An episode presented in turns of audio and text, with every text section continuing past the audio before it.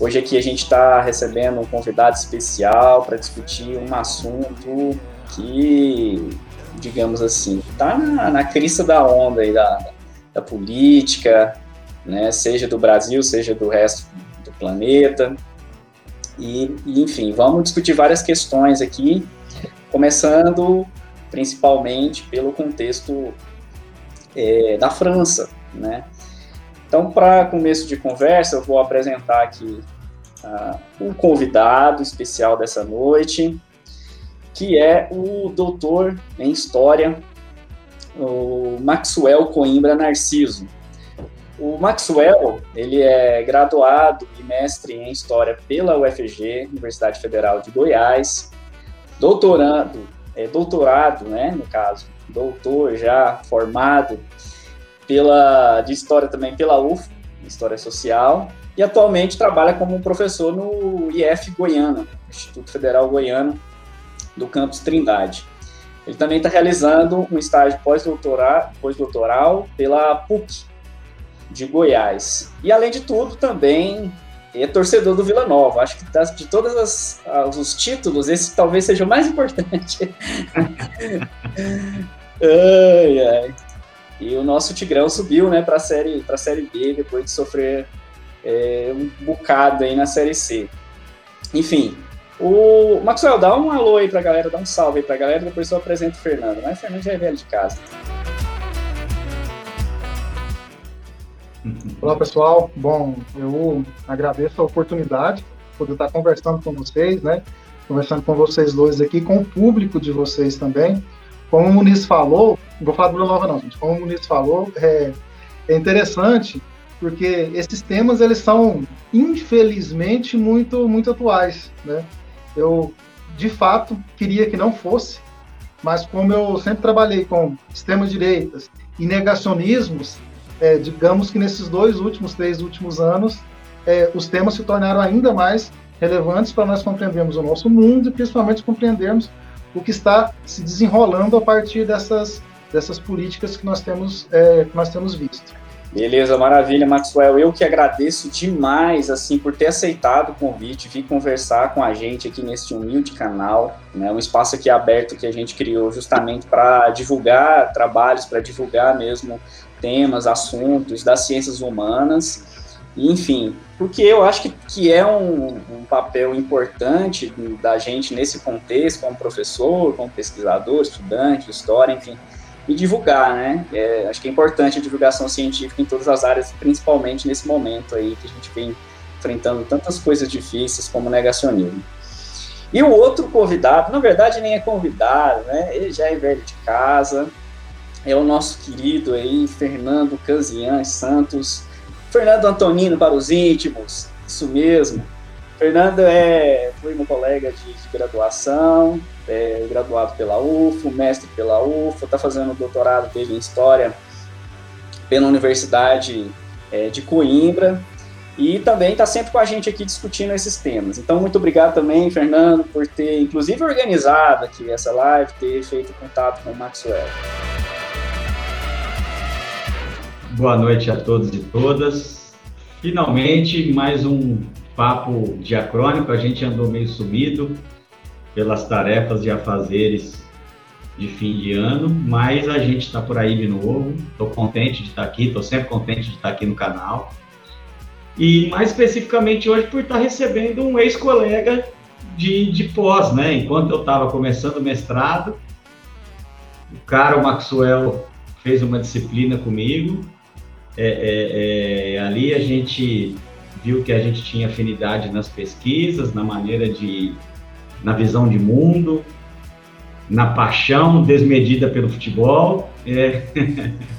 então, a partir dali, a gente se voltou a se conhecer e desde então a gente só se encontra virtualmente. Mas, enfim, que bom que a tecnologia nos possibilita isso. Então, é um prazer recebê-lo aqui.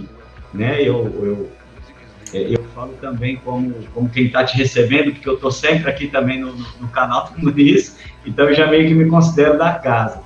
Então é um prazer tê-lo aqui para esse papo e vamos lá, vamos começar a discutir história ciência e, infelizmente, como disse o Maxwell, a nossa atualidade. Não só na França, mas também no Brasil.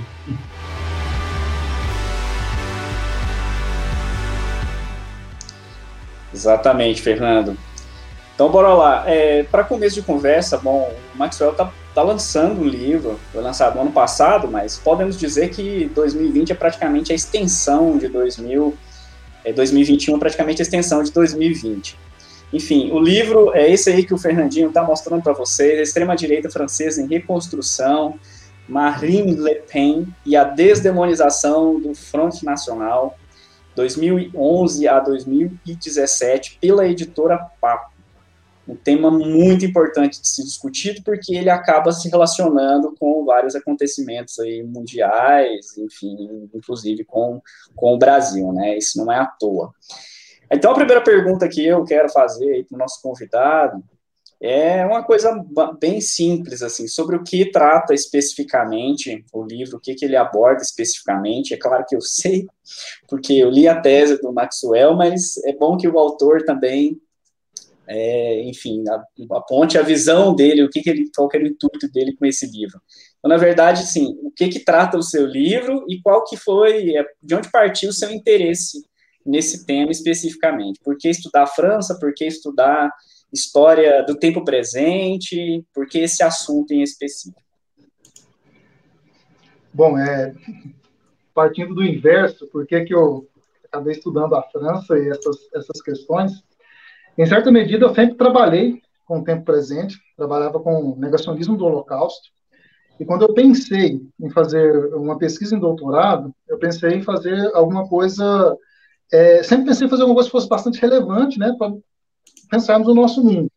Só que aí, quando eu fui, fiz o projeto de, de doutorado, eu pensava em trabalhar questões dos sentimentos, como que os sentimentos podem ser geridos politicamente. Por isso que eu fui parar na UFO, né, por opção, não fui para a UFO acidentalmente. Eu gosto sempre de, de reiterar isso.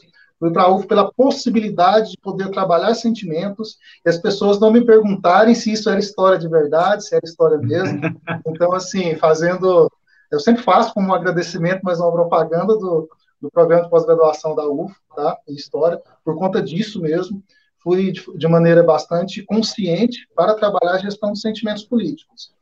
Só que a outra coisa que atrelava a gestão de sentimentos políticos era o negacionismo. Por quê? Porque o Jean-Marie Le Pen, que é o cabeça, um dos, o principal nome do partido é, Front Nacional, que hoje se chama Rassemblement Nacional, ele negou o Holocausto, a Shoah, né, negou o Holocausto durante um, um período, e eu acreditava que isso era fundamental na argumentação do Front Nacional, na argumentação da principal extrema-direita europeia, que é a francesa. É, quando eu cheguei no projeto, a, a orientadora, né, a Jaci, ainda no projeto, me perguntou é, se isso realmente se sustentaria. Eu acreditei que se sustentaria. Quando eu vi que o empreendimento de poder do Fundo Nacional ele era muito mais amplo do que a negação do Holocausto. A negação do Holocausto ficou em segundo plano e eu trabalhei muito mais a gestão dos sentimentos políticos. O livro em si, ele trata uma questão que, a meu ver, ela é extremamente importante para nós compreendermos as extremas direitas, no plural mesmo, que elas são várias, várias formas, é, no século XXI. Por quê? Porque eles têm uma nova forma de se apresentar, têm uma nova forma de buscar gerir os sentimentos. Como que isso acontece? Isso acontece a partir de um do projeto que eles chamam, eles mesmos chamam, tá, de desdemonização do partido. Tentaram fazer isso no início da década de 90, com Jean-Marie Le Pen ainda, e com o projeto de um artífice político que se chamava Bruno Megre. Só que ele foi expulso do partido e a Marine Le Pen, depois, né, em 2012, ela retoma esse projeto. O que é o projeto de desdemonização? O projeto de desdemonização é um projeto estético ele busca se apresentar como um partido que não é de extrema-direita, com ideais que não são de extrema-direita. A minha pergunta foi: é ou não é? Né? Eu tive a oportunidade de ver o seguinte: é, a validade do trabalho de história. Tá? É, eu sempre faço apologia da história, eu, eu farei apologia da história aqui em alguns momentos, mas a validade do, do trabalho do historiador e sua diferença para as outras áreas. Por exemplo, cientista político, eu li bastante cientistas políticos, eles olham para o projeto de desdemonização e falam, não é desdemonização. porque está só tentando enganar o público. Enquanto historiador, eu pude olhar uma longa duração, né, desde o do início do partido, um pouco antes do partido existir. Acontece o seguinte: o partido ele realmente muda no século XXI. Só que essa mudança não faz o partido ser diferente, ele faz o partido ser exatamente o que sempre foi. Porque o Front Nacional, diferentemente do. Qual é o nome do partido do Bolsonaro, que não saiu? Diferentemente do PSL, diferentemente do PRONA, ele, é, ele tem um projeto de poder. E o que, que passa por esse projeto de poder? Se eles precisarem mudar é, a forma de abordagem, se precisar mudar é, o eleitorado, se precisar mudar o nome, eles mudaram o nome há três anos, né? Se precisar mudar o nome, eles irão mudar, porque eles não estão acidentalmente como um grupo de extrema-direita, eles têm um projeto de poder, que é o que torna o Rassemblement Nacional muito pior do que as outras formas de extrema-direita que nós temos. Eu diria que nós temos hoje duas formas de extrema-direita. Uma é a desdemonizada, essa que busca se mostrar como uma forma que ela não é radical, que está exportando isso para Holanda, para a Bélgica, para os países nórdicos e agora para Portugal, ficou muito claro isso, muito explícito isso em Portugal. E a outra forma, que é a do Trump, que é a do Erdogan, que é a do, é, da Turquia, que é o do Bolsonaro, tá? que é o de choque. Então tem essas duas formas. Então, o projeto de desumanização, ele existe, mas ele não tira o projeto de poder dos Le Pen.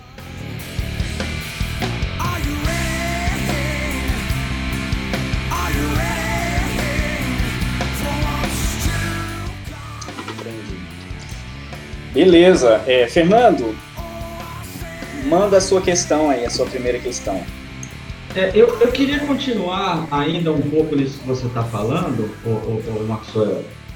Só que mais especificamente de como a, a, a Marine Le Pen vai gerir a memória a partir do ressentimento e não do ódio. É, é, porque dessas duas maneiras que você coloca da, da extrema-direita, uma desdemonizada e uma mais bruta, é, a primeira coisa quando o Bolsonaro começou a crescer nas pesquisas, foram perguntar para a Marine Le Pen, ela falou assim, isso não tem nada a ver com a gente, isso aqui na França não ganha eleição, ou seja, ela estava dizendo, meu pai desse jeito não ganhou a eleição. Então, a nossa extrema-direita, claro que ela não está dizendo isso às claras ali, mas o, o que eu interpreto é mais ou menos isso. É, o Bolsonaro é como o meu pai, ele pode ganhar no Brasil, mas aqui na França não vence. O projeto é outro. Eu queria te citar só num trechinho que, que eu gosto muito. Você fala assim, ó, como a Rine Le Pen, as articulações do campo da memória e logo dos sentimentos são melhor construídas. O trato da memória é melhor orquestrado, mas não necessariamente a memória mecânica, a memória do uso cotidiano, a memória voluntária ela busca utilizar-se de outras facetas da memória, outras camadas, a memória involuntária. Queria que você falasse um pouco dessa memória mecânica e involuntária, mas no, no sentido também de que essa direita da Lepan, ela lida com ressentimento, enquanto o pai dela lidava com ódio, que é o que a gente tem, tem por aqui. Eu acho que, se você puder falar um pouquinho disso para a gente... Bom, é, essa é uma parte muito central, né, a forma como eu busco abordar a extrema-direita, abordar o Fundo Nacional. Eu ainda falo Fundo Nacional, tá? Eu rompi a minha pesquisa quando eles mudaram de nome, exatamente. Um... Aí quando foi para publicação, eu tive que fazer uma notinha lá, mas é isso. Bom, é, essa questão da memória voluntária e da memória involuntária é a melhor herança, a melhor influência que eu tenho da minha orientadora, que é a Jaci Seixas, né? Que ela busca interpretar a memória como um sentimento. Isso é muito importante para a minha argumentação e para compreender essa forma de gestão dos sentimentos. Por que, que a memória é um sentimento? É, para quem nos, nos assiste, é fácil nós interpretarmos isso. Quando você se lembra de algo, você não se lembra de algo mecanicamente, você traz consigo os sentimentos daquele período, que pode ser até mais forte do período que você traz. Mas isso está desde o, do Agostinho a vários intérpretes da cultura ocidental. Né? Não precisa nem de, de explicação. E na nossa vida pessoal mesmo. Quando você perde um ente querido e depois uma avó, por exemplo, depois você come uma comida que a sua avó fazia, você vai se lembrar afetivamente disso. Né? Então a memória ela é tratada, ela também está no sentimento, como sentimento. Só que a memória mecânica, a memória cotidiana, é uma coisa, é, a memória mecânica, é aquilo que nós fazemos todos os dias. Você acorda, vai lá, escova os dentes, faz coisas desse nível. Só que nós temos uma outra, uma outra mecânica, temos uma outra memória, que é aquela que nós não usamos, que ela vai ficando em camadas é, diferentes da nossa própria memória. Ela vai ficando, às vezes, de forma obscura, e às vezes até de formas escondidas. E às vezes elas nos vêm à tona, não de forma mecânica, como nós queremos.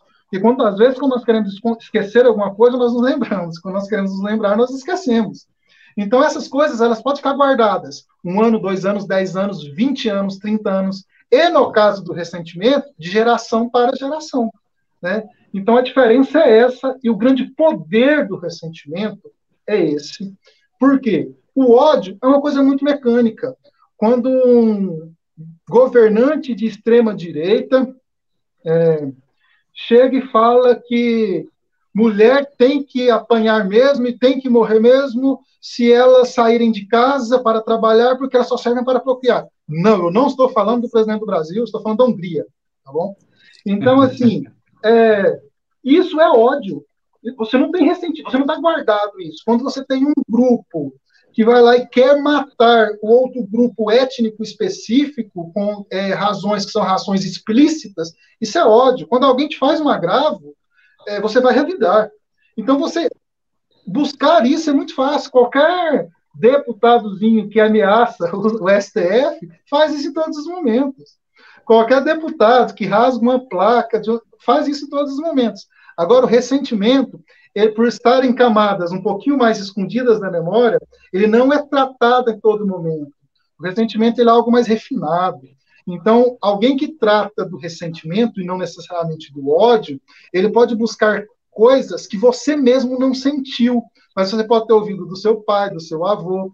Então, assim, o ódio, ele é limitado, ele é limitado a um momento. O ressentimento não. O ressentimento ele é muito mais amplo. O ressentimento ele requer é, estratégias mais elaboradas. Um cara estúpido, por exemplo, tal como é, tal como vários aí da extrema direita, ele não consegue se utilizar do ressentimento. Ele pode se utilizar é, de maneira indireta do ressentimento, mas é mais fácil você utilizar o ódio. Agora, o ressentimento, você pode guardar alguma coisa que o seu pai contou para ti e você guardar o momento de uma vingança. Só que recentemente você não quer vingança, depois a gente comenta sobre isso, tá? Você precisa apenas de um outro para se justificar. Então, por isso que é, a estratégia da Marina, de todos os outros que a seguem, ele é extremamente importante, ele é mais é, elaborado do que você utilizar necessariamente o ódio. Quando você usa necessariamente o ódio, o seu projeto de poder pode ser invadir a, é, a Câmara dos Deputados, tal como nos Estados Unidos. Agora, quando você usa o ressentimento, o projeto é duradouro, você consegue controlar melhor os ressentimentos do que você consegue controlar o ódio. Beleza. Mas assim, Maxwell, isso partindo de um pressuposto de que essa, esse grupo no poder teria aí um controle, uma habilidade muito grande para saber fazer isso, né? Porque, quer dizer, você pode mobilizar o ressentimento por um projeto de poder a longo prazo e, enfim, em determinado momento a coisa de, degringolar. Não sei. Você não acha que o, o ressentimento, nessa né, ideia de botar a culpa em alguém, de ter um inimigo, uma, pode ser um grupo, enfim, para você poder espiar os pecados e ao mesmo tempo justificar sua a razão da sua existência, é, ela é historicamente, digamos assim, uma constante na história das extremas direitas no mundo? Ou não, não necessariamente? É uma constante. É, quem fez isso muito bem foi o Goebbels, né? Não o Hitler, exatamente. Quem fez isso muito bem na máquina de propaganda foi o Goebbels. Mas a questão é o seguinte, que o Paxton fala sobre isso, sobre a persistência da possibilidade do fascismo. O fascismo é uma das três grandes vertentes da extrema-direita, né? não é a única. Mas ele fala da possibilidade da persistência do fascismo ainda hoje, na medida que você pode substituir o outro. E o ressentimento, ele sempre substituirá alguém pelo, pelo outro no interior da extrema-direita. O que, que acontece na extrema-direita europeia?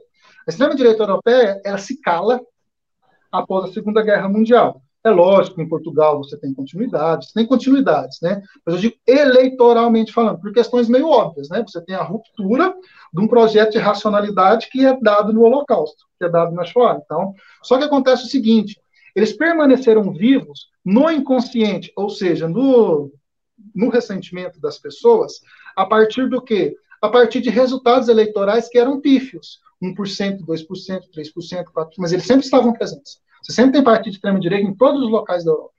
E o que, que vem acontecer agora, na virada do século XXI?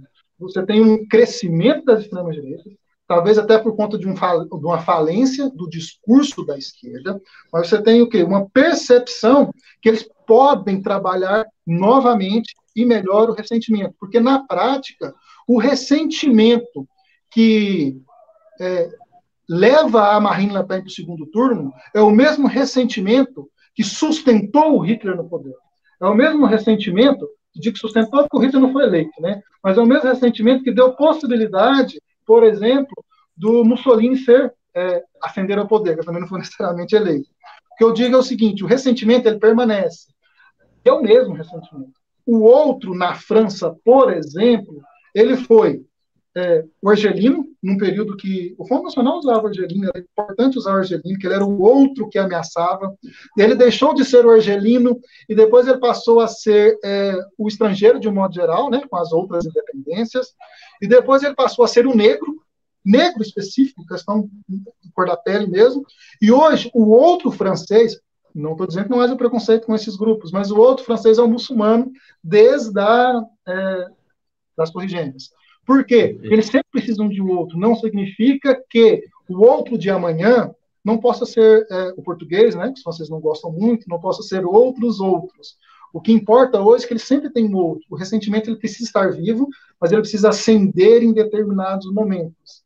É, o outro sempre vai ser construído. Tem uma coisa bem interessante que é assim: é, os judeus deixaram de ser odiados na França por conta dos muçulmanos. Não. A Nona Maia, que foi presidente né, do, do Science Po durante muito tempo, foi diretora do Science Po durante muito tempo, ela tem um, um artigo que é fantástico sobre isso.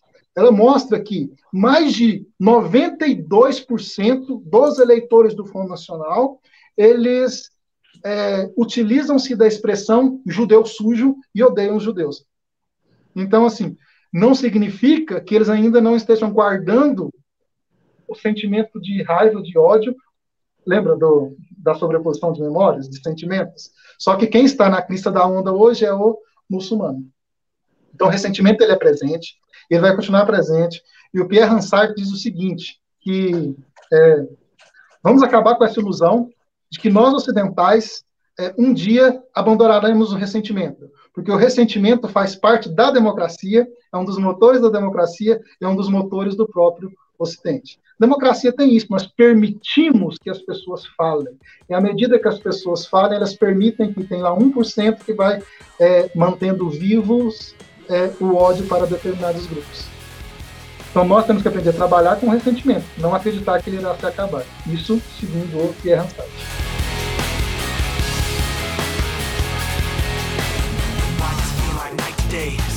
Bom, é, essa, essa tua fala me joga para duas questões que eu quero tratar contigo, mas antes de entrar especificamente nos muçulmanos, eu queria, para a gente discutir um pouquinho melhor a identidade dos apoiadores da, da não só da Lepan, da extrema-direita, enfim, que a gente está tentando, que você traça um, um, perfil muito bem acabado, na minha opinião, no seu livro, mas que a gente está tá trazendo por aqui. E, então é o seguinte, é, você fala no teu livro que você tira essas pessoas na relação com, na relação com as massas. É dali que o político de extrema direita, o populista, ele vai tirar das massas. Eu, eu chamei aqui dos isentões, sabe? Já, já me dá logo vontade de falar do pessoal de camisa amarela da CBF, mas é, é, é, um, é um pouco mais do que isso. E aí tem um, tem um trecho que você cita que diz lá, ó, o súdito ideal do governo totalitário não é o nazista convicto, mas aquele para quem já não existe diferença entre fato e ficção. É, porque é o seguinte, há, há, um, há, um, há um costume que eu acho que eu vejo dentro da esquerda, e eu acho extremamente nocivo para nós que somos da esquerda, é achar que o outro é burro, que todo mundo é gado, que todo mundo só apoia alguém por ignorância. Se você mostrar fatos para ele, simplesmente ele vai mudar de opinião e vai passar a votar no candidato que você quer, ou a não apoiar Bolsonaro, ou a não apoiar Le Pen. Então, eu queria que você falasse um pouco para a gente qual é a relação desse líder de extrema-direita com as massas, principalmente nesses isentos, porque eles são meio que os perdidos, eles ficaram. Eles não se sentem representados pela direita, não se sentem representados pela esquerda, eles ficam ali uma camada neutra, é, é, neutra não digo politicamente, mas sem uma bandeira, e em momentos de crise eles pegam logo essa bandeira. E também grande parte de, de, desse público-alvo, a diferença entre fato e ficção pouco importa, né? Então, outro dia, um dia desse eu escutei o Safato ali falando que a, questão não é o cara acreditar em terra plana ou não acreditar em terra plana. A questão não é essa. É, é, é isso é o que ele usa para dizer: eu não aceito a sua autoridade, eu não aceito a autoridade da ciência. Você é professor? Professor, tudo comunista, não ensina nada que preste. Então, essa quebra de autoridade entre fato e ficção e como que ela e como que vem dessas massas, desses isentões sem bandeiras aí. Queria que você falasse um pouco. É, é o papo do teu primeiro capítulo aí. Bom, é, envolve mais uma vez os sentimentos, né? Não é, não é necessariamente uma discussão, uma argumentação racional que captará essas pessoas. Envolve os sentimentos e automaticamente que é ressentimento que a pessoa nem sabe que tem, mas está ali presente. Então, assim, uma coisa interessante é, é que a esquerda ainda não percebeu que nós não estamos na Rússia de 1917. Nós não estamos. Nós não estamos mais na Alemanha da, da era das massas, nós vivemos um outro momento. Nós temos que analisar o nosso momento para buscar interpretar esses crescimentos. O que, que tem acontecido? É, sem citar diretamente o Bauman, né, nós não temos essa fixação em determinadas ideologias que são ideologias prontas. Existem outras coisas que permeiam isso. E o que eu sempre que eu gosto de chamar a atenção nesta abordagem, nesta argumentação, é o seguinte: o sujeito ele foi descentralizado. E as, é, os grandes discursos de esquerda querem um sujeito centralizado, que a coisa mais importante para a vida dele é a ideologia de esquerda, ou ideologia marxista, ou qualquer outra ideologia. Isso não vai existir mais. Não existe isso mais no mundo que nós vivemos. Né? Estou embasando aqui no Bauman e outros e várias outras pessoas. O que, que vai acontecer neste caso? O sujeito ele tem identidades, são identidades descentradas. Quando ele tem identidades descentradas, fica possível é, um negro votar em um cara racista. Fica possível um homossexual votar em um cara homofóbico. Porque a coisa mais importante para ele naquele momento, pode mudar depois, não é necessariamente a luta contra a homofobia, a luta contra o racismo. Porque ele consegue ser, por exemplo, um cara que é negro, e ele é, está em uma igreja neopentecostal. Ele pode ser homossexual e ter uma fé muito próxima do neopentecostalismo. Então, olha só o que, que acontece. É muito fácil nós entendermos por que, que nós temos pessoas como o presidente da Fundação Palmares, Sérgio Camargo. Por que nós temos esse cara lá? Não é só porque, nossa, ele está lá porque ele é burro e coisas desse tipo. Não. Ele está lá porque ele representa alguma coisa. Tem pessoas que falam, ah, mas o cara nem é racista, olha lá, está me representando é, aquele rapaz que é amigo da primeira dama e é homossexual. Ele tem um sentido, esse tipo de coisa. Ele capta, ele não precisa captar 100% o afeto das pessoas. Ele precisa captar o quê? Um pouquinho do afeto das pessoas que em um determinado momento ele apoia o, apoia o presidente. Tratando da era das massas, que o, o nazista não precisa ser um nazista convicto, existe um erro, um erro que inclusive está nos livros didáticos, um erro que inclusive está na forma como nós didatizamos a história, que é acreditar que o nazismo é um que o período nazista é um período só e que todo 100% das pessoas, 100% dos alemães apoiavam Hitler desde sempre. Não, foi construído um consenso no interior disso, inclusive a região da Baviera, né? Eles eh, tinham focos contrários ao nazismo até durante os campos de extermínio. Né? Nós temos o Kempler, por exemplo, ele viveu nesses, nesses locais durante muito tempo. Então, assim, o que está acontecendo? A pessoa para apoiar o nazista, ele não precisa ser o, o, a pessoa que é o, o, cara que coloca a camisa do, do, do, Bolsonaro, que coloca a camisa da Le Pen, coloca a camisa, que faz uma tatuagem das, das SS. Não precisa ser isso. Ele vai ser captado a apoiar um tipo específico de governo por alguma coisa. Ele nem precisa ser uma pessoa de extrema direita. Ele precisa ser, ele nem precisa ser de extrema direita, não precisa ser nazista, fascista, tal como nós vemos nas redes sociais. Ele precisa ter uma ideia que é captada. Por isso que as ideias são múltiplas. Você pode captar pessoas por liberação das armas, pode captar pessoas é, contra a promiscuidade, pode captar pessoas por conta de questões supostamente sociais, você pode captar pessoas por várias coisas. O que eu digo é o seguinte: com o sujeito descentralizado, você não captará 100% do coração das pessoas. E a esquerda ainda quer 100% do coração das pessoas. Entendi. Então, é, eu acho interessante essa discussão que você traz no seu trabalho. Você traz o Stuart Hall né, para falar sobre essa questão da, da, da identidade na era da pós-modernidade. Né, você vai mostrando lá como ah, o sujeito ele vai, digamos assim, se descentralizando. Ele já não é mais o sujeito do iluminismo, né, que é o sujeito universal e tal. Mas é, é pela sua explicação, você, acha então que a, a direita, digamos assim, o projeto de poder que a direita tem, ela teria, teria um discurso mais adequado, ela teria talvez até uma proposta melhor para reorientar esse sujeito que está perdido aí na pós-modernidade, né, que se, parece que não se encontra em lugar nenhum, né, tipo, talvez restabelecendo antigas hierarquias ou antigas identificações, não sei se passa por aí, como que você pensa essa, essa questão? Passa pela necessidade de orientações todas as pessoas, né, nós, né, todas as pessoas têm necessidades de orientação. Só que, diferentemente, nós temos condições de buscarmos orientações, e a maioria das pessoas não tem condições de buscar estas, estas orientações. Então, o que, que acontece? É, os discursos identitaristas são ótimos para a extrema-direita. Porque o que, que ele faz? Ele divide, e a extrema-direita não precisa juntar, ele precisa apenas pegar isoladamente determinados, determinados grupos. Então, assim, é, a extrema-direita, com o seu discurso, ele não quer necessariamente é, resolver os problemas identitários ou das identidades separadas. Ele quer apenas ser um ponto central onde essas identidades podem, podem se encontrar. E o que nós vemos nos discursos de esquerda? Nós vemos nos discursos de esquerda é, políticos que são é, única e exclusivamente representantes de um determinado grupo. E as direitas não são assim, elas não precisam ser assim. Por quê? Porque eles vão captar votos de, de grupos de grupos distintos. O que, que, que, que as esquerdas, né, múltiplas, bem múltiplas nesse caso, não têm percebido? Não têm percebido é que a direita encontrou a forma para o seu discurso.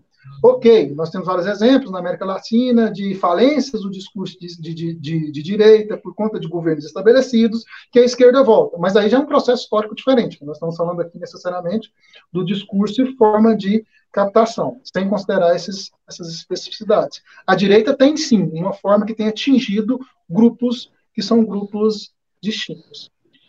Tem uma propaganda que quem tiver interesse assista, que talvez seja a propaganda eleitoral mais genial que eu já vi, que é da Marina.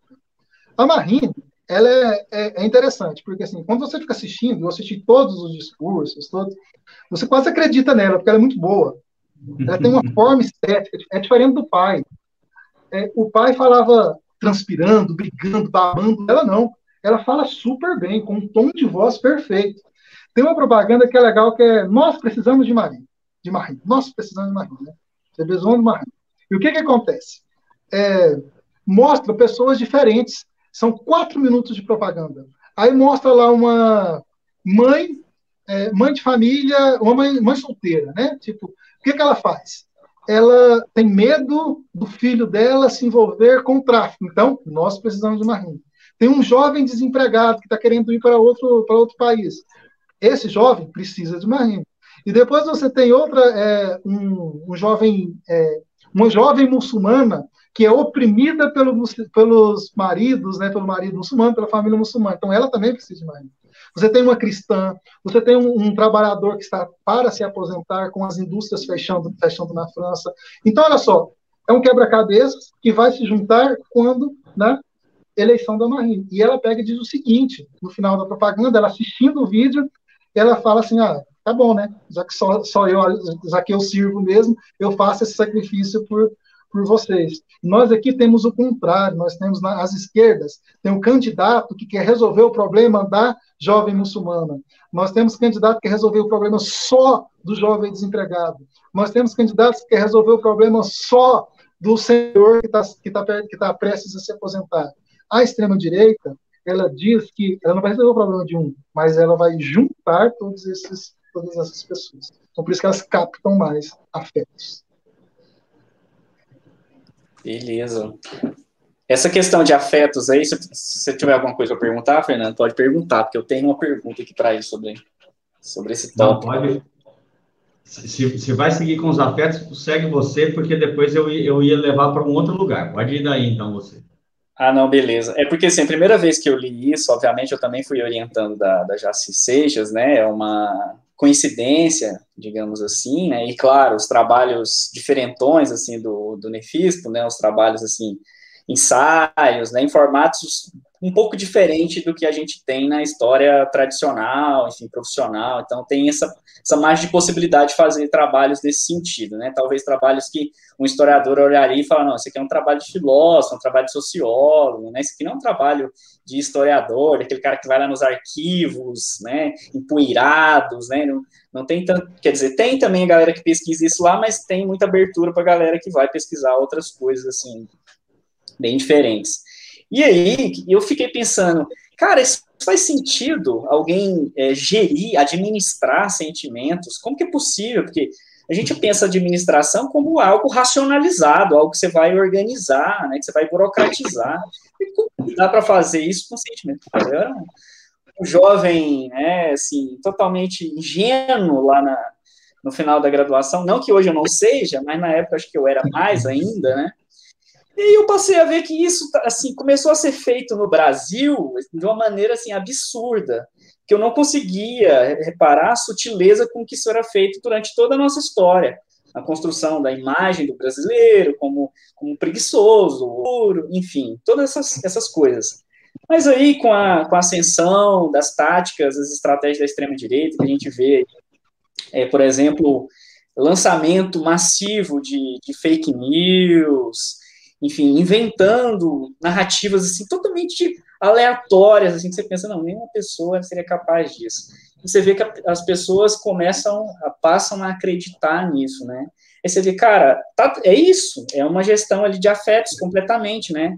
Tá fazendo não por, por questão que é fato, ficção, que ela vai comprovar, mas é porque ela quer acreditar naquilo. Né? Ela já estimulou ali um, um certo rancor, um certo ódio na pessoa. Então, qualquer coisa que você falar mal daquela outra, ela vai acreditar na lata.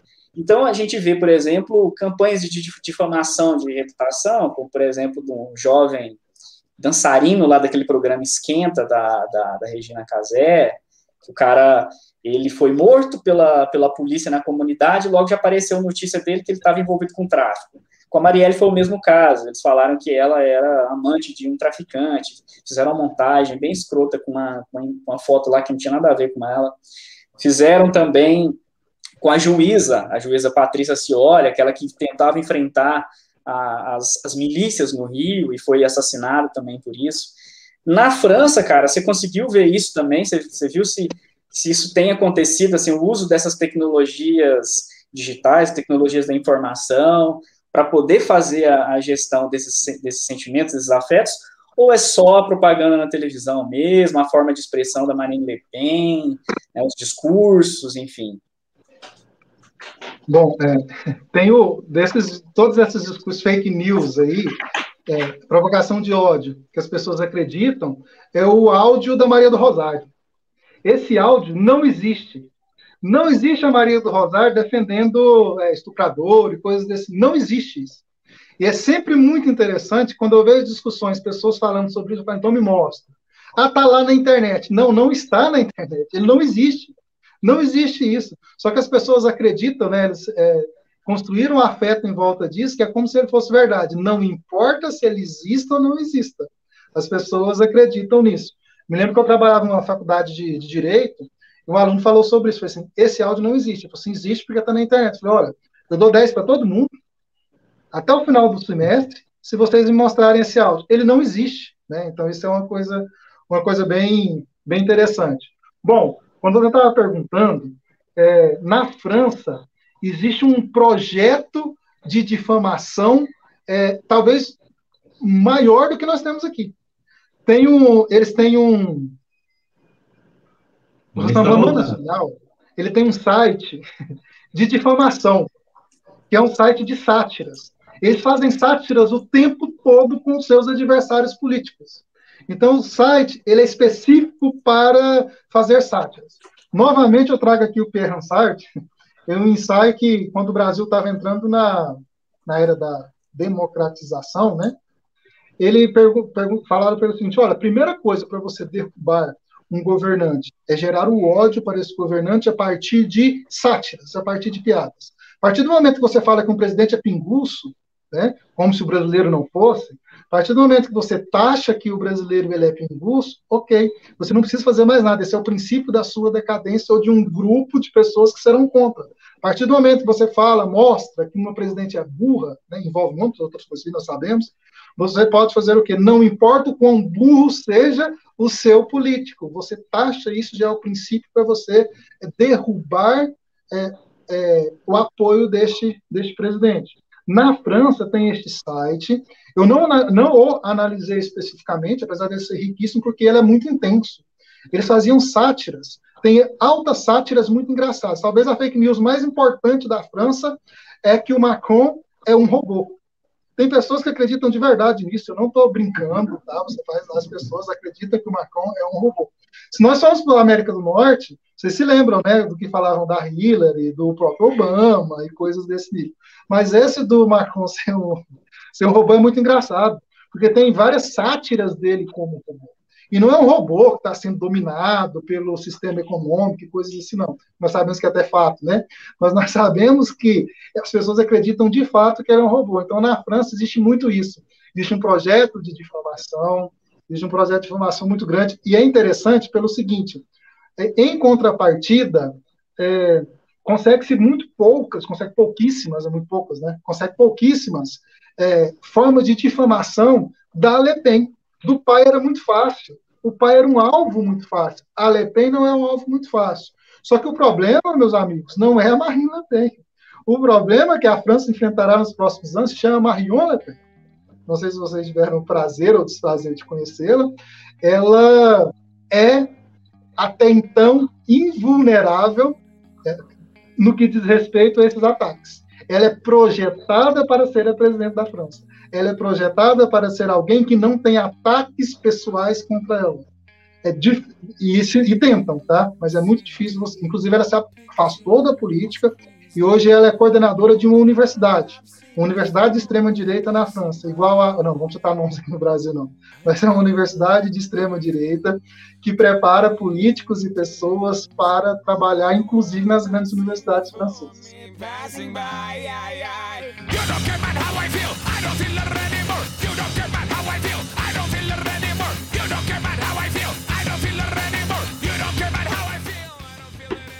É bom não falar mesmo não, porque a gente não tem grana ainda para pagar os processos, né? Então, por enquanto, a gente só fala nos bastidores. Mas já imaginamos, né? Tipo Paraná, São Paulo, aí imaginamos alguns. Pois é. Você falou uma questão da universidade, só uma curiosidade que me veio. Eu levei um susto que todo nome que você falava no, no, no princípio da fundação dos partidos de extrema direita, mesmo antes do antes do Front Nacional, todos os coordenadores eram professores de história, cara. ou, ou parte Mas, dele. O do Flá era respeitadíssimo, inclusive. Pois é, então, é, é um pouco daquilo que eu estava falando antes, né? É, é, é, e o que o Muniz falou, que eu falei entre fato e ficção. Se você está inclinado a acreditar em alguma coisa, pouco importa, não é ir para a universidade que vai te fazer, você vai criar mecanismos para continuar com a sua narrativa. Com a sua narrativa. Eu acho, eu acho isso perigosíssimo.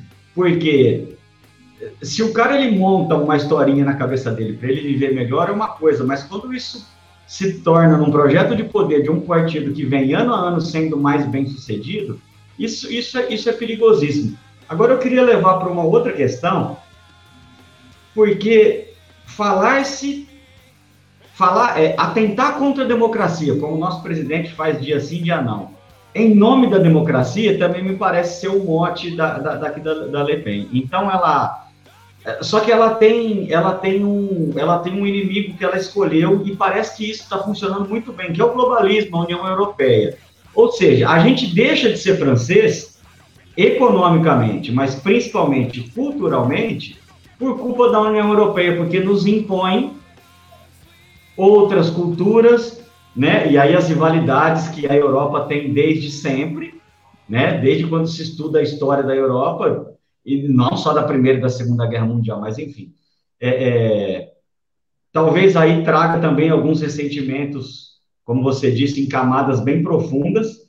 Mas então, ao eleger que democracia é não sucumbir aos desejos da União é, é, é, Europeia. A democracia é o quê? Democracia é o que nós, franceses, sabemos fazer. Só que no guarda-chuva de República Francesa, da, da, da Marine Le Pen, cabe muita gente. Você já falou de muita gente aqui. Então, a mulher muçulmana oprimida pela religião muçulmana que ela escolheu, nem sempre assim, mas enfim, que ela escolheu, cabe nesse guarda-chuva dessa nova república extremamente autoritária, mas que se vende como democrata.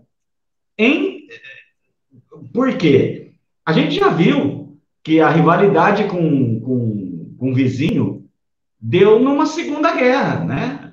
A primeira guerra não terminou, a rivalidade, os revanchismos entre as nações fez, fez o conflito continuar. Então, isso, né, isso é algo que toca os europeus, a rivalidade entre os países, a rivalidade entre os vizinhos, e, e, em Portugal eu vejo esse mesmo crescimento, só que lá são os ciganos, né? Claro que os africanos, claro que os brasileiros, mas principalmente os ciganos.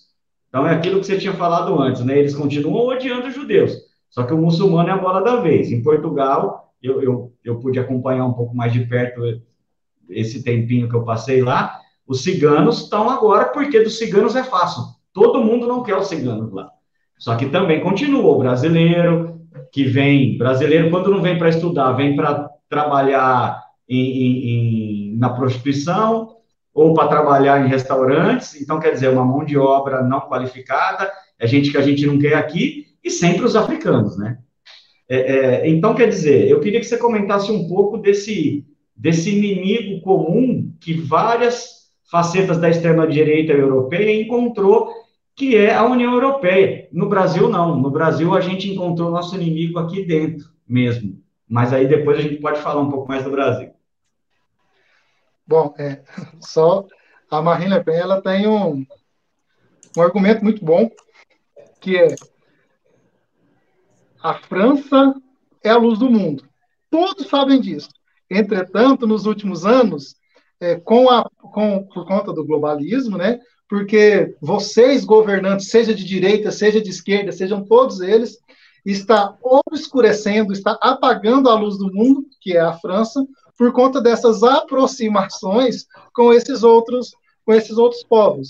Isso é poético, isso é capta o coração de um monte de pessoas.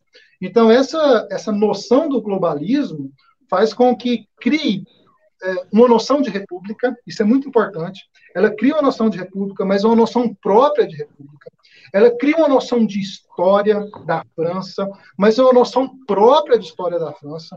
Não é que vocês, historiadores, fazem, não, tá? É uma noção própria de história da França.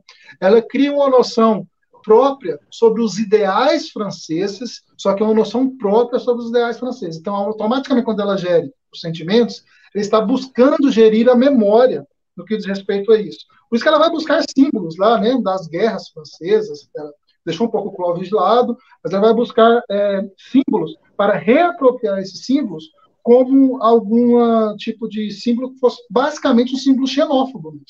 Por quê? Ela está criando o nacionalismo. Só que não é necessariamente é, o nacionalismo clássico. Ela está recriando a partir dos símbolos nacionais, a partir da sua própria história, uma nova versão do que a versão da sua, do que, do, uma nova versão do que a sua própria história, do que a sua própria identidade. Quem faz isso muito bem é na Hungria, né? A Hungria tem feito isso muito bem, principalmente no que diz respeito ao negacionismo, da sua colaboração na, na época do Holocausto. Né? Eles têm feito isso, isso muito bem. Isso ganha muito espaço no continente europeu, por isso que você falou mesmo. Eles têm históricos disso, eles têm ressentimentos muito clássicos no que se respeita a vizinhos. Talvez seja 20, 20 quilômetros de terra que o outro lhe tomou em uma guerra, ou coisas desse tipo, ou a memória de um avô que foi morto na guerra. Então, esse tá, ele está presente na memória e automaticamente nos sentimentos europeus. Então, ele é muito fácil de ser captado de vários locais, por, por vários locais, por várias nacionalidades, por várias construções de, de identidade. O que, que tem acontecido é uma reconstrução identitária mesmo. Todos esses países buscam fazer o quê? Construir uma identidade a partir da sua perspectiva de nação.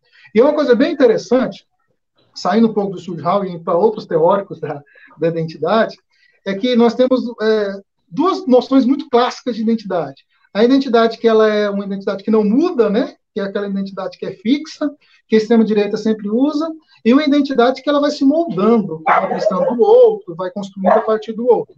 Mas o que nós temos nesse caso?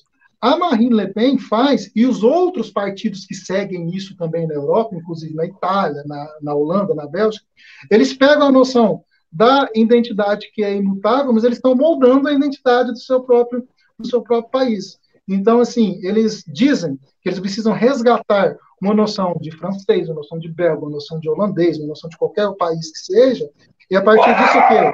Ele se utiliza do outro, e a partir do momento que ele se utiliza do outro, ele está fazendo o quê? Buscando é, romper, porque tem um inimigo comum. Esse inimigo comum sempre será a União Europeia, porque ele tira o quê? Tira a sua própria identidade, ele tira o que é a essência, né? ele tira a sua própria a sua própria essência. Então é, é, fácil nós interpretarmos esses outros por conta disso. No caso da França e da Alemanha é mais fácil ainda, né? Por quê? Por questões, por questões econômicas muito, muito explícitas.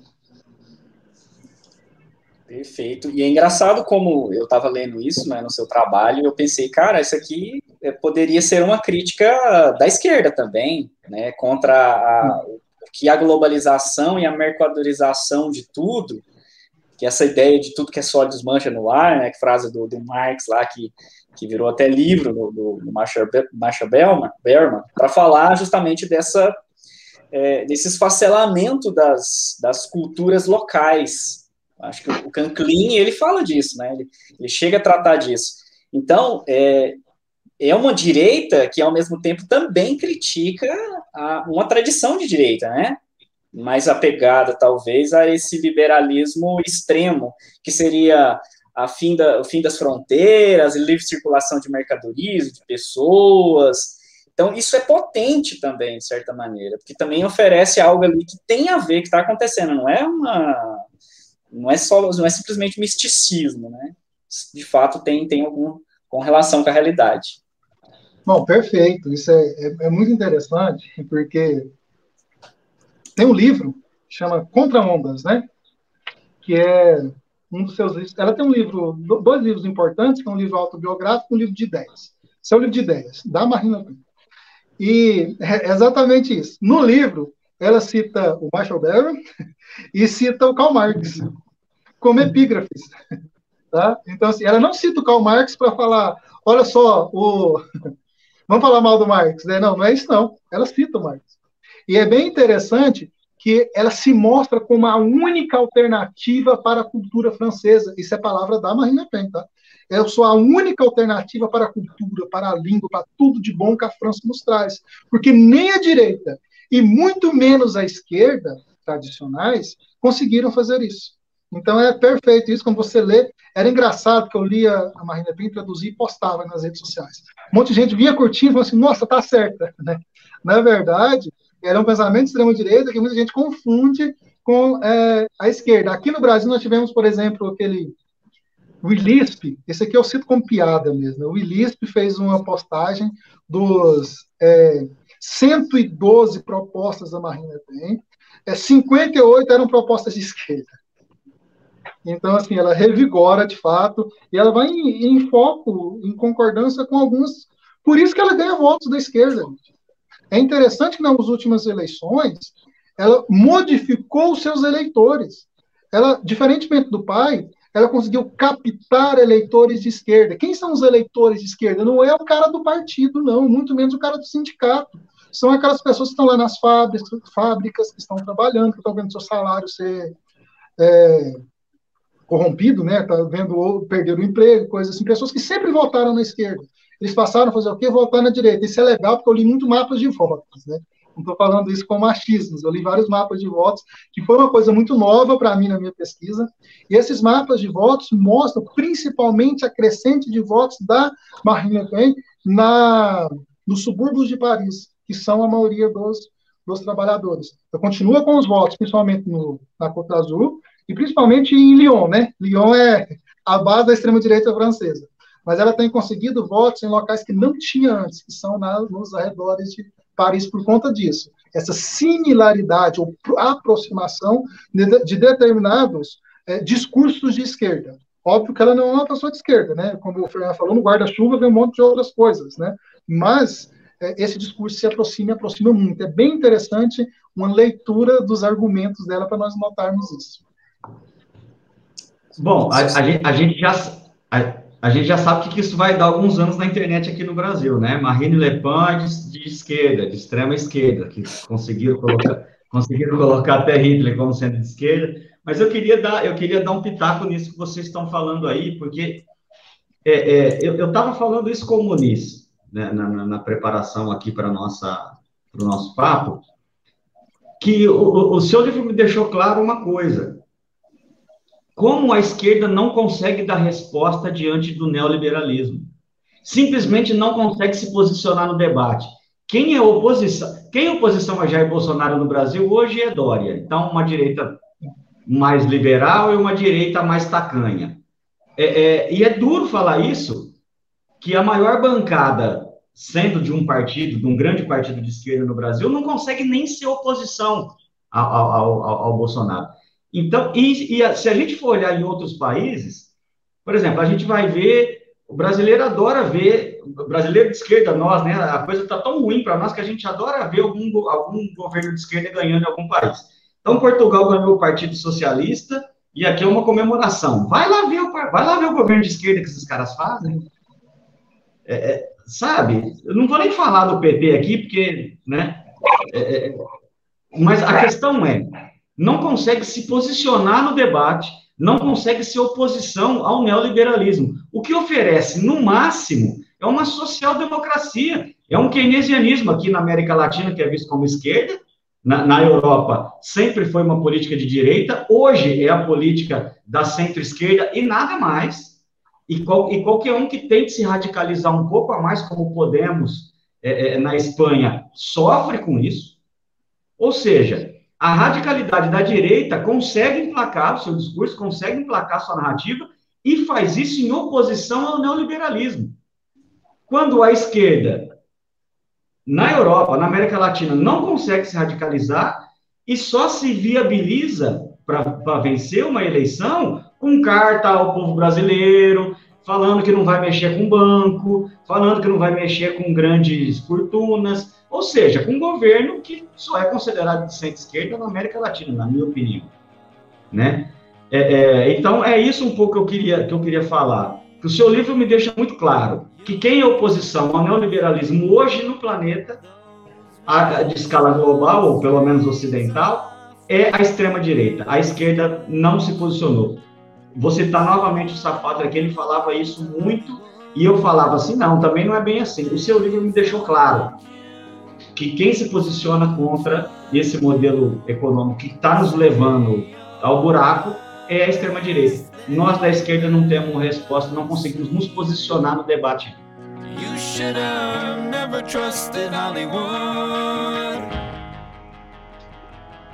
Bom, acho que você falou tudo, e tem uma questão que eu, que eu considero muito importante nisso, que é, nós sempre fazemos, a esquerda, de um modo geral, faz piadas com a direita, ah, são pessoas com a extrema direita, né? São pessoas burras que não estudam e captam o voto. A extrema direita faz uma leitura da realidade é, histórica que estão envolvidas, que estão inseridas melhor do que as nossas esquerdas. Por isso que eles conseguem criar esses modelos de oposição ao neoliberalismo. E a esquerda tradicional, a esquerda que nós é, abrindo nossas redes sociais, nós veremos agora neste momento, não consegue fazer por conta disso. Eles não conseguem ler a sua própria, a sua própria realidade. Muito por conta da empate intelectual, muito por conta de, de várias outras coisas, né? Mas o que, que a direita e a extrema direita, principalmente o que, que a extrema direita faz? Consegue ler a sua, a sua realidade. O Brasil é um caso muito clássico disso. Aí sim, nós temos que comemorar vitórias da esquerda em determinados locais, mas você tem que, sem entender a realidade histórica que esses locais estão, esses locais estão envolvidos. A gente está comemorando a vitória de, de, de, do, do Obrador no México, né? Enfim. Comemoramos no Equador depois de um processo de traição, de um processo de golpe interno totalmente confuso. Ah, legal, nós temos dois grupos de esquerdas. Ah, ok. Entendeu? Um, um, um, continuando o México, um negacionista da pandemia, enfim, e outras tantas que a gente pode trazer a base. Vou deixar o Muniz um grupos. É, é, tá ouvindo vocês aqui, eu tava pensando, cara, no Brasil acho que não tem essa, essa direita que se opõe ao neoliberalismo, né? Se tem, é, ela é irrelevante pro, pro jogo político institucional, né? Acho que dá, dá da extrema direita à, à direita que se vende, se pelo menos criou o nome do partido como de esquerda, né, o PSDB, o Partido Social Democrata, todos eles estão ali na lógica do, do, neoliberalismo, né? Então, assim, até agora não apareceu ainda. Se talvez aparecer, vai ser pior. Estou pensando aqui. É, eu, eu acho que há disputa, Muniz, não do ponto de vista econômico. Do ponto de vista econômico, o governo petista mudou o que em relação ao governo Fernando Henrique? Ajustou algumas questões, investiu mais na base da pirâmide, transformou esses, é, é, é, essa, esse grupo em consumidores, ponto. Mas não, não saiu de uma lógica neoliberal, tanto que o maior recorde de banco foi na história do, do, do na história do Brasil, foi do governo Lula. Aliás, as maiores fusões de bancos aconteceu durante os mandatos do, do PT. A gente saiu de 10 ou 15 bancos para 5. Um governo de esquerda estabelecido, com 85% de aprovação, permite que isso aconteça. Isso, assim, nos Estados Unidos, que é um país hipercapitalista, jamais, porque porque tem a questão da concorrência, né? É, é, então, só que eu acho que no Brasil, Muniz, falo sempre disso contigo, aí não é na questão econômica, né? É, de, é pura disputa política de um grupo, de um grupo mais feroz, de um grupo que lida mais com, com que captou muito do ódio, mas eu acho que também do ressentimento, que o Brasil vai ser um caso peculiar, porque eu acho que quem coloca o Bolsonaro lá, a, o, o, grupo que odeia é uma parte do, dos que estão lá e compõe. Só que os ressentidos não necessariamente são bolsonaristas, é aquilo que o, que o Maxwell falou. Não precisa da camisa do Bolsonaro, mas o antipetismo trouxe esse ressentimento à tona. À tona. Ele permitiu que, como a gente falou muito aqui, né, que se saísse do armário. Então, acho que a nossa disputa aqui foi de, não sei nem se ideologias, mas é, é, é, é faixas políticas que agora, né, os moderados, Luciano Huck, Sérgio Moro quer se vender como moderado. Esses caras são moderados aonde? Pelo amor de Deus. Moderado comparado ao Bolsonaro, que todo dia está falando que tem que fechar a STF, fechar a imprensa. Só que as práticas dos caras na política não são nada diferentes. A prática é só no, no papo, é só no discurso. O governo Bolsonaro, ele criará um balizador para as próximas políticas, para os próximos governos. É, nossa, que absurdo. Absurdo não, o que, que o Bolsonaro fez? Então ele está fazendo o quê? Ele está esticando a corda para o lado do, do absurdo mesmo. É, vou usar uma expressão que eu nem gosto, que é da, do rompimento institucional. Ele estica isso ao máximo possível. Depois, qualquer outro governo de direita, né, qualquer outro governo abertamente de direita, poderá fazer várias outras coisas no que diz respeito a isso. Óbvio né, que nós estamos vivendo isso, mas não temos como mensurar isso no momento. Mas eu não tenho dúvidas que o governo Bolsonaro ele vai estender isso de uma forma bastante peculiar na história brasileira. Pois é, e, a esquerda e a esquerda está tensionando o que do lado de lá? A esquerda não está puxando, a esquerda está se deixando ir, cada vez mais para o centro, né? É, e isso, o que, que, a esquerda fará, faz, tem feito, é, vamos fazer uma nota, vamos fazer um, um post na internet, pelo amor de Deus. Quando nós tivemos lá a presidência da Câmara, no, você abriu as redes sociais, todos os deputados de esquerda fazendo post. Ah, Vitória, não sei o que. Vitória onde, cara? Tipo, fazendo post como nós tivemos uma ação. Que ação? Vocês acabaram de perder, perder feio. Né?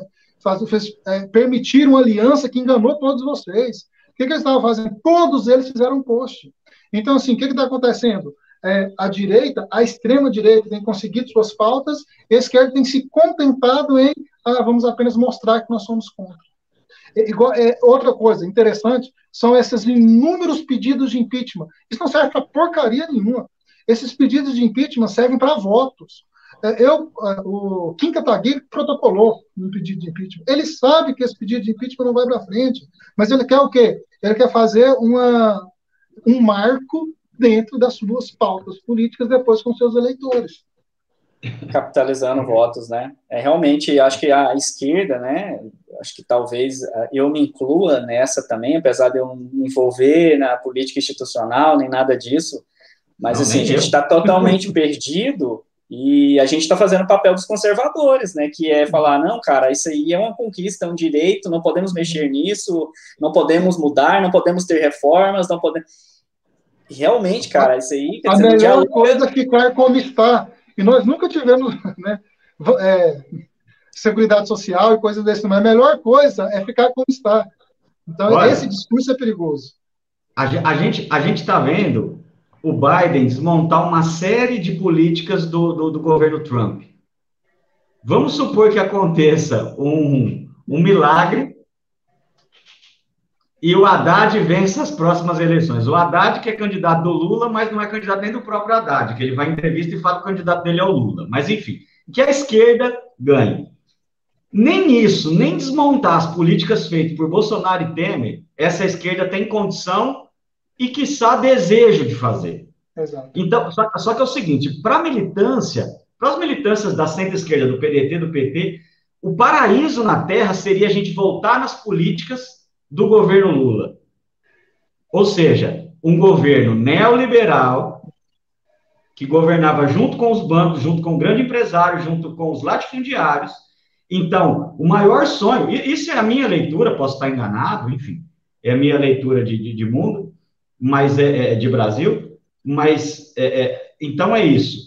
O sonho da militância petista, pedetista, parte da pessoalista, do PCdoB toda, é que o Brasil volte a ser, nos tempos de Lula, o sebastianismo não só da pessoa, do que a, da época, que não perceberam que não tem como mais dar certo aquilo. É, é o máximo que nós, como esquerda, cons conseguimos projetar de utopia. Para mim, é catastrófico, infelizmente. Né? A gente tem que fazer o nosso meia-culpa, a, a, a, tal, a, tal, autocrítica que a gente cobra do PT, acho que a gente da esquerda também. E, e aí? A gente consegue fazer mais o que além disso? é, é complicado. Enfim, para a gente caminhando para o fim aqui, pessoal, é, agradeço a participação de todos já na live aí. É, eu quero aproveitar a presença do, do, Maxwell aqui, que estudou, que estuda isso ainda, né, o negacionismo, porque é um tema, um assunto, um tópico aí que está que tá realmente é, ganhando bastante atenção dos, dos historiadores, pesquisadores das ciências humanas nos últimos anos. E aí eu quero tocar nesse assunto aqui com ele para a gente conversa um pouco sobre esse tema também. É, enfim, Maxwell, lá no, no, no, seu trabalho, você mostra lá que durante a história do, do Fronte Nacional, a gente teve algumas declarações, apareceram algumas declarações de líderes ali, negando uh, o genocídio do, dos judeus né, pelos, pelos nazistas, inclusive o, o cofundador, né, o Duprat, era um cara que era abertamente negacionista, não tinha problema nenhum com isso. E o Jean-Marie deu algumas declarações relativizando a existência de, de meios técnicos para fazer essa, essa eliminação, como, por exemplo, as câmaras de gás, ou mesmo é, o papel mesmo das, da, de um projeto da, dos líderes. E a gente sabe que isso na, na França, isso, isso virou uma coisa muito séria, porque criaram uma lei, inclusive, proibindo que uma pessoa ela negasse a existência do, do, do Holocausto. Rolou um processo lá com alguns historiadores aí de extrema direita, inclusive, né, o David Irving estava envolvido nisso, se eu não me engano.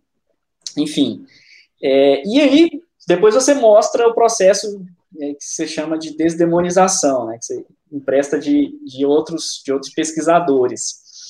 É, a gente sabe que o negacionismo, ele agora não é só negacionismo do Holocausto, é negacionismo de uma série de coisas, movimento anti-vacina, anti-heliocêntrico, é, terraplanismo, é que, que a presença da soja nos alimentos e do anticoncepcional no, no sistema sanitário está fazendo com que os homens não sejam mais aqueles homens grandes, altos, fortes, barbudos, né, que sejam homens frágeis, com sentimentos e tal. Então, existe uma teoria conspiratória em torno disso, né, da é, afeminização do homem é, nesse, nesse momento.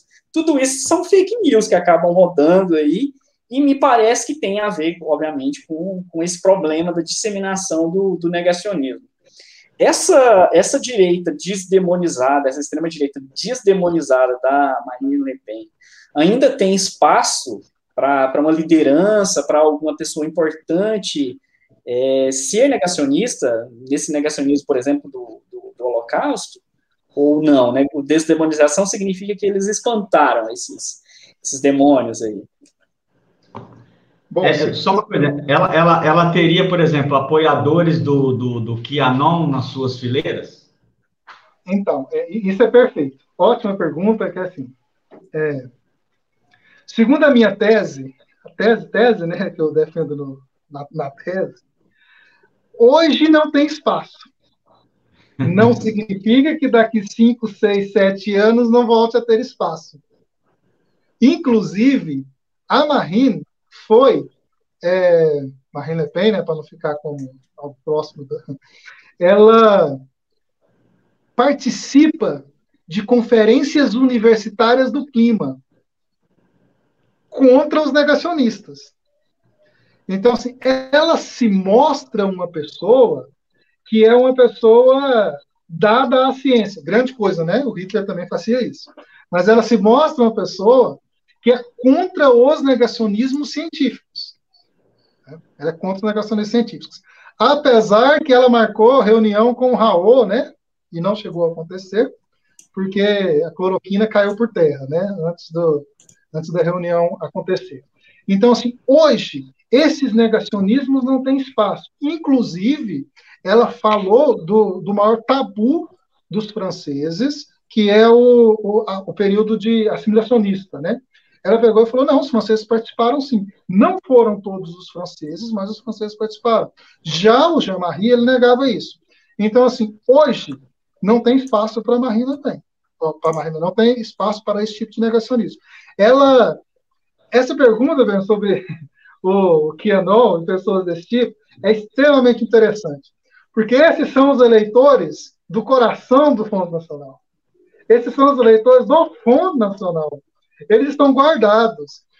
Muita gente acredita que o Jean-Marie Le Pen ele não faz mais parte do partido. Ele foi expulso do partido, né? Não sei se é esse fato. Ele foi expulso, disputou oficialmente do partido. Ora ou outra ele aparece. Por que, que ele aparece? Para captar o quê? Os afetos e os votos deste grupo. A Marina, ela está para um outro grupo agora. Ela busca outro grupo, porque senão ela não vai ser eleita. O pai nunca foi eleito. Ela precisa de outros. Uma coisa é fato. É, a Marine não tem ligação alguma com o Bannon, até então. Tá? Inclusive, ela critica o Bannon, critica o, o, o, Trump, critica vários tipos dessas, dessas políticas. Não significa que ela é eleita, não contará com apoio, por exemplo, com Jair Bolsonaro, coisas assim. Mas no momento, no momento, é, o foco são outros tipos de eleitores. Não sei se vocês observaram, a capa do livro é construída com esse intuito. Olha só, você tem aqui embaixo a Marine, um, um militante, trocando o cartaz do Jean-Marie super nervoso para a Marine super é, tranquila. Então, assim, você tem esses dois tipos de eleitores. Só que o eleitor de extrema-direita já está guardado nos votos para o Fundo Nacional. Agora, o eleitor do que nós estamos chamando, eles estão chamando de Rassemblement Nacional, aí sim são eleitores novos. Tem, algumas, tem uma entrevista da revista Vice que é muito boa, que vai no, nos comícios, né? da, do Fundação e pergunta para os jovens e para os mais velhos. Os jovens são super empolgados. Os mais velhos dizem o seguinte: olha, não é isso que a gente quer, não, a gente preferiu o pai. Mas já que não tem o pai, nós vamos com ela mesmo. Então você tem. Agora, não sei se vocês são inteirados, surgiu uma nova liderança de extrema-direita na França. Inclusive, ele veio no Brasil, não, não, não me lembro o nome dele agora, ele veio no Brasil e possivelmente ele tire alguns votos no primeiro turno da, da Marina Le Pen se ele for candidato. Então nós teremos dois candidatos. Ele diz que ela é. Essa semana ele fez um desafio falando, vamos ver se a desdemonização é desdemonizada mesmo. Ele está acusando a Marina Le Pen de ser tipo de, de esquerda, coisas desse tipo. Sobre a é, negação sobre o negacionismo, eu, eu só, só pra, eu sempre digo o seguinte: você, a, o, o, negacionismo do Holocausto ele nasce na França com o Paul Racinier, né? Ele nega o Holocausto. E depois nós temos um professor da Universidade de Lyon, que é o Robert Horizon, que publica lá os três artigos no Le Monde. Só que antes disso, você tem alguns negacionistas numa revista que chama La Velle que mantém o negacionismo vivo mais ou menos 10 anos e é uma revista de esquerda. Então, o negacionismo ele foi um problemaço na França durante muito tempo. Então, o que, que o Jean-Marie Le Pen faz? Para ganhar os votos dessas pessoas, ele se apoia nos negacionistas. Inclusive, o François Duprat, ele era amigo pessoal do principal negacionista do Holocausto, que era o Paul Racinier. Então, assim, ele é do núcleo negacionista. Só que a Marine já diz o seguinte: é, eu repudio as declarações do meu pai, e o que ele falou, ele estava maluco, vou expulsá-lo do partido, e ele não tem voz dentro do partido por conta disso. É óbvio né, que ela está querendo voto dos judeus, tá bom? Tem judeus no, no seu grupo de campanha e pessoas assim.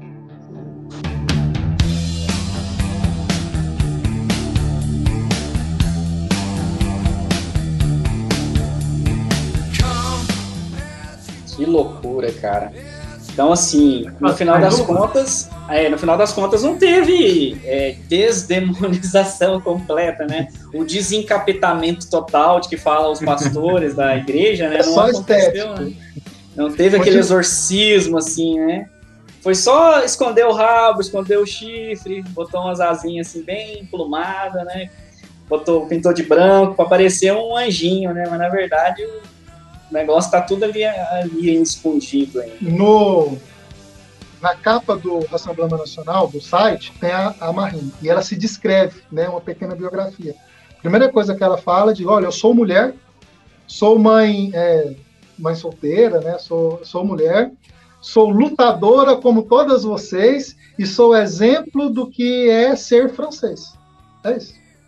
Então, assim, ela faz uso de todas essas, de todas essas questões ela se apresenta como alguém que não é, oh, é demonizado.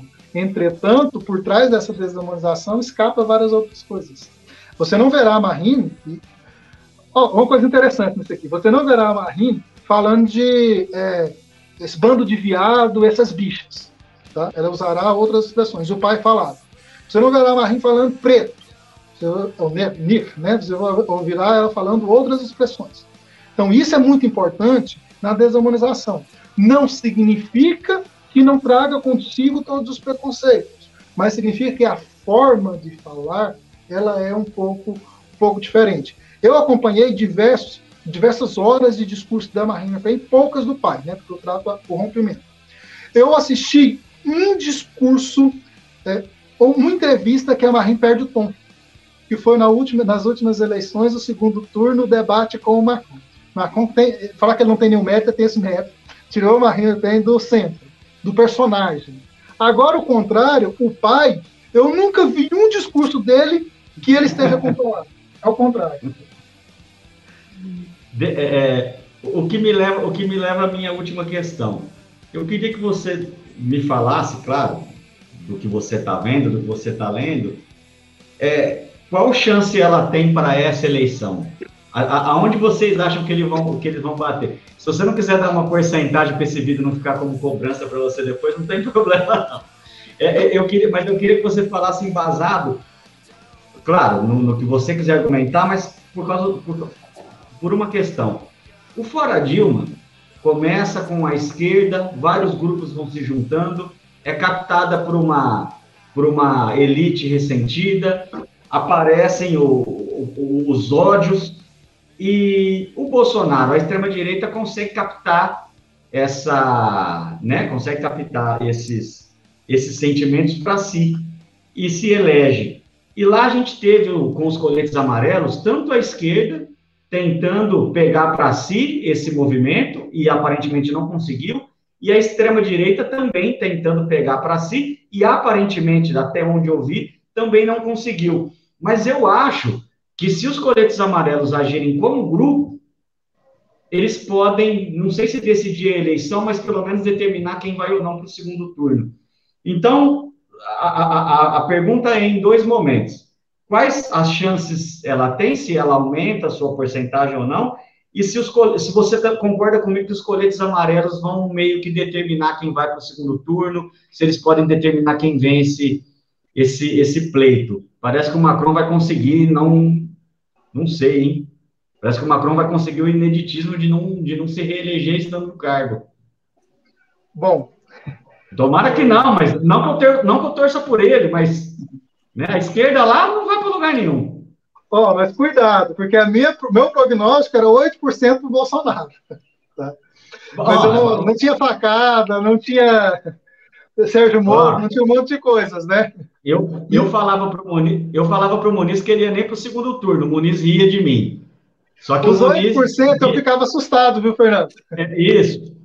E aí eu, eu falava assim, não, não vai nem para o segundo turno, e ria dele. Só que aí ele falava que quem estava muito forte era o Alckmin, que aí ele e o Alckmin. Eu falava, o Alckmin não está forte. Então, quer dizer, a gente meio que acertou. A gente, a gente errou meio cada um. Tem gente que me cobra até hoje. Sempre quando eu falo agora, fica me zoando. Quando fala, mas eu não contei com a facada. E nem sei se é a teoria da conspiração se essa facada foi ou não, mas eu não contava com isso. Pois é. Enfim, é. a França ela tem um, duas coisas por partes. Não sei se vocês viram, é, eu pelo menos fico postando as notícias do, do Le Figaro, né? Que é um jornal de extrema-direita. Ele está se assumindo uhum. novamente de extrema-direita, ele tem uma tradição de extrema-direita, ele está se assumindo novamente de extrema-direita. Ele faz coisas que são absurdas, nem a Rede Globo faz aqui para o PSDB. Tá? Eles estão fazendo. Eu fico chocado com as coisas que eles estão postando. É, há duas semanas eles postaram duas prévias de votos, né? Duas pesquisas. Nas duas pesquisas, a Marine tem 1% a mais do que o Macron. Ela tem 26, Macron 25, ou 27, 26. Coisas mudam de uma para outra. Então, assim, isso é fato.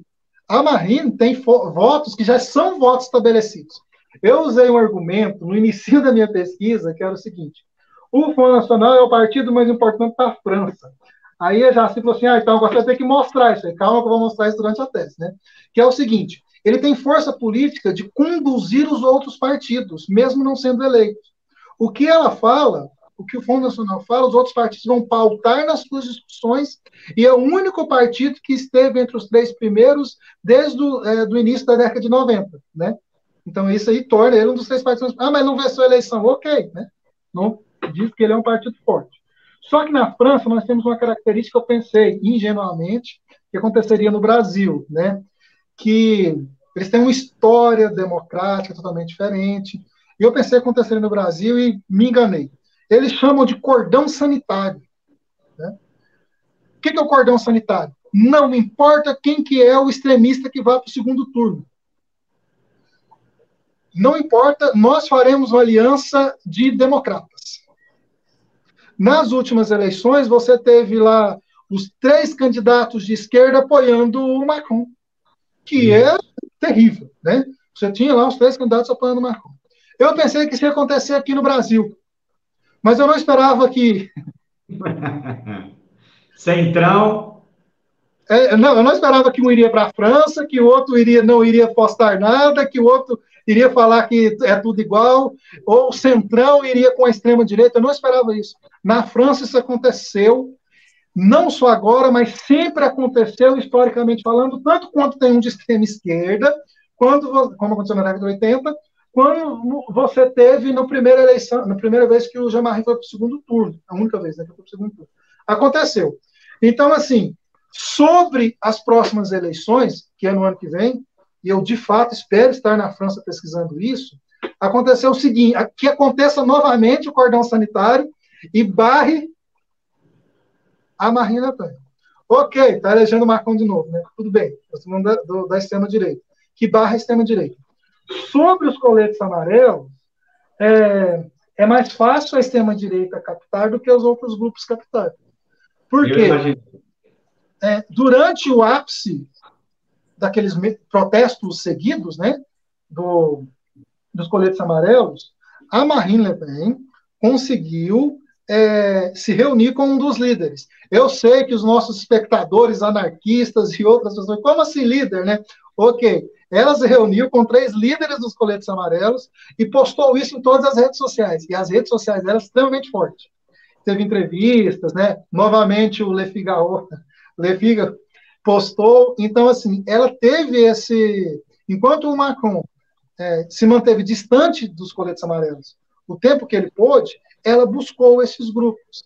Tem um fato que diz muito sobre isso, que aconteceu nas últimas eleições.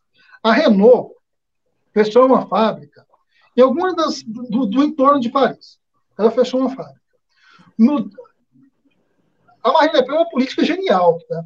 No dia que o, o, Macron, os dois candidatos, tá? primeiro turno ainda, ele marcou uma reunião com os executivos da, da empresa.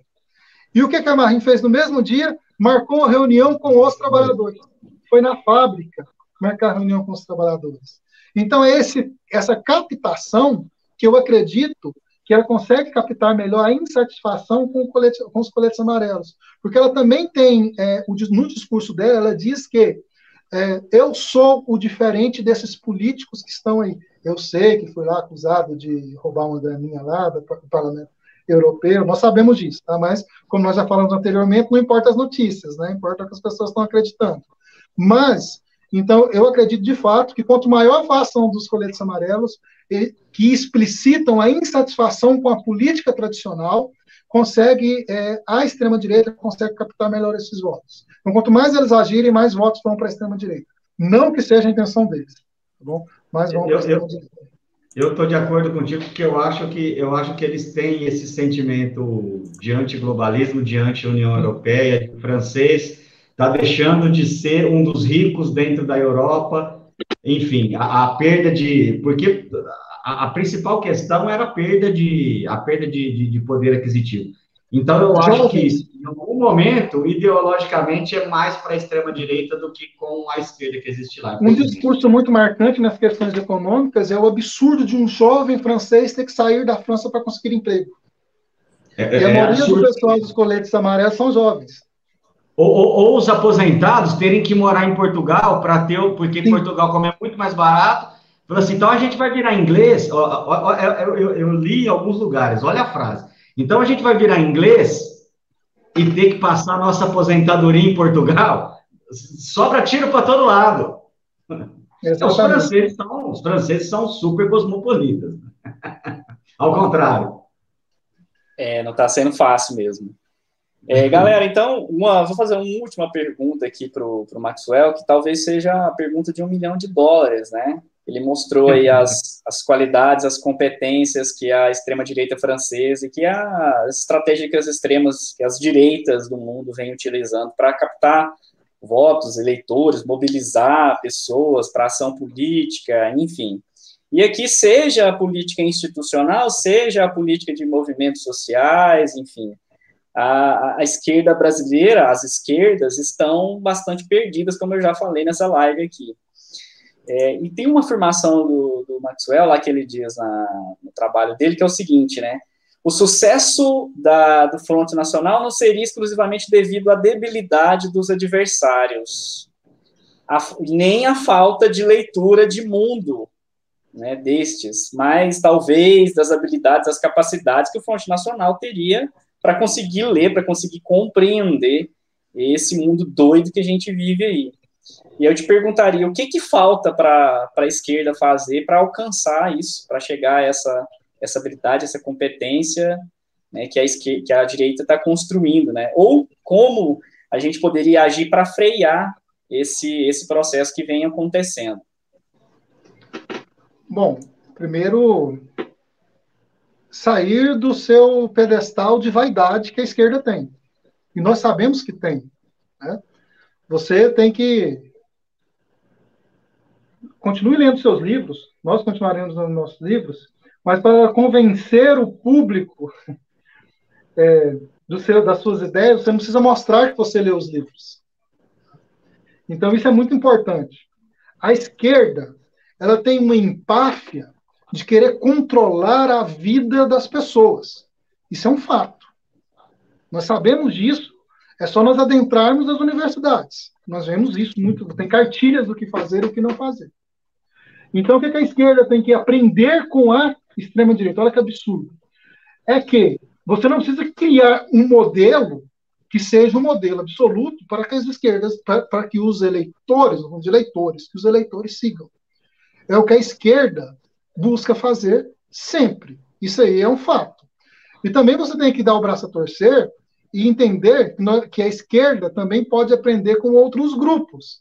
Mas, é, por incrível que pareça, a esquerda hoje parece que ela tem uma, uma aura identitária que é imutável, né? que é o, sempre foi a tradição da, da extrema-direita. Então, o que é a esquerda? Qual, a primeira coisa que a esquerda tem que fazer? Tem que se reavaliar.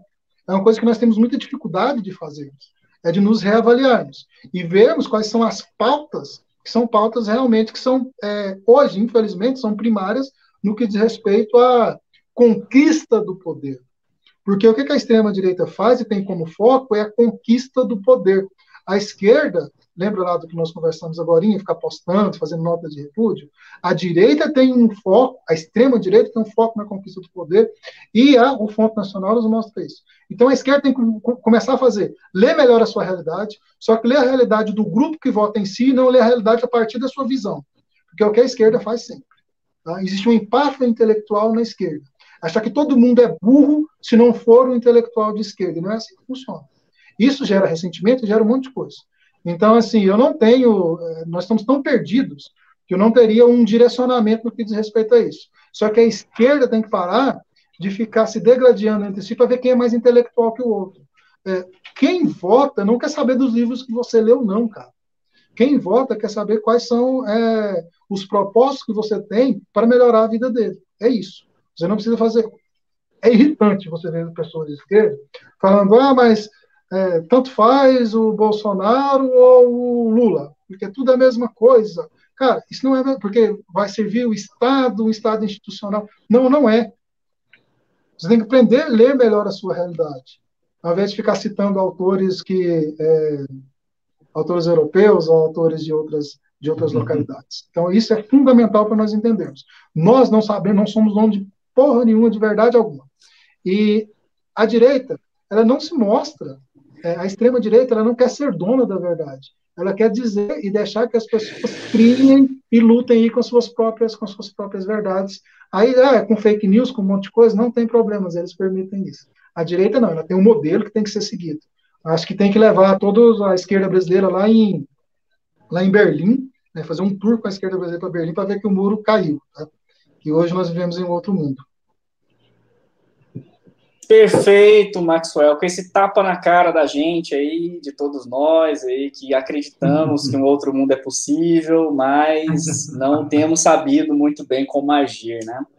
Enfim, é, quero agradecer a participação de todos aqui que vieram nos comentários, que vieram assistir, prestigiar nosso convidado, para prestigiar a nossa, nossa conversa. Terão outros bate-papo, outras entrevistas aí no, no canal, outras lives, apesar de a gente ter ficado parado um tempo, agora a gente vai retomar os trabalhos.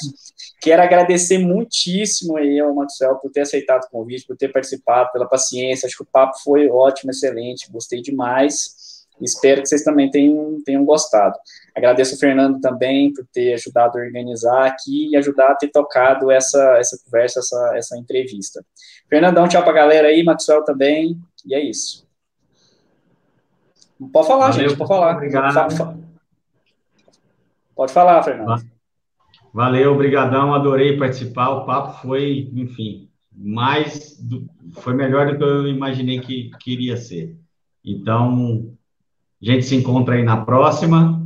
E, Maxwell, a gente está sempre nesse nosso contato virtual, sempre aprendendo contigo, de bola, de extrema-direita, de história de sociedade. Um prazer estar sempre aprendendo contigo e também com meu querido Muniz.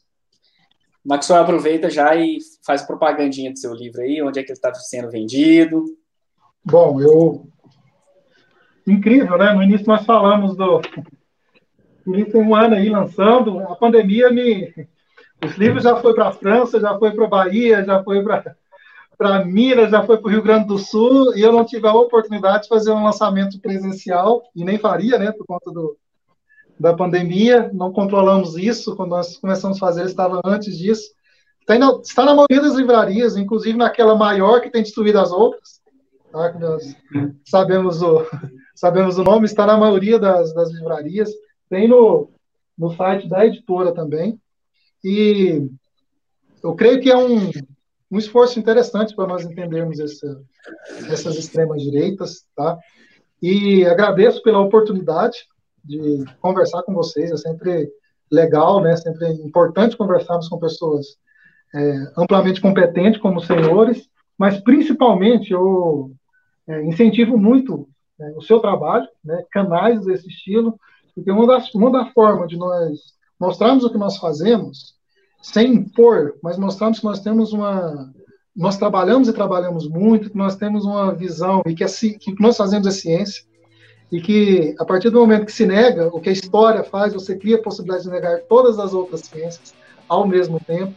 Então, assim, é, trabalhos como o seu canais assim, são extremamente importantes para que as pessoas possam conhecer o que nós fazemos e ver que nós trabalhamos e trabalhamos muito, e que existe uma diversidade de temáticas uma diversidade de abordagens muito grande e principalmente, né, nas nossas conversas não significa que nós sempre concordaremos uns com os outros e teremos sempre o mesmo ponto de vista. Então isso é extremamente importante e é altamente é, é, um dos caminhos é esse, criarmos mais conteúdos e levarmos o que nós fazemos para o público em geral. Perfeito. Tchau, gente. Valeu demais.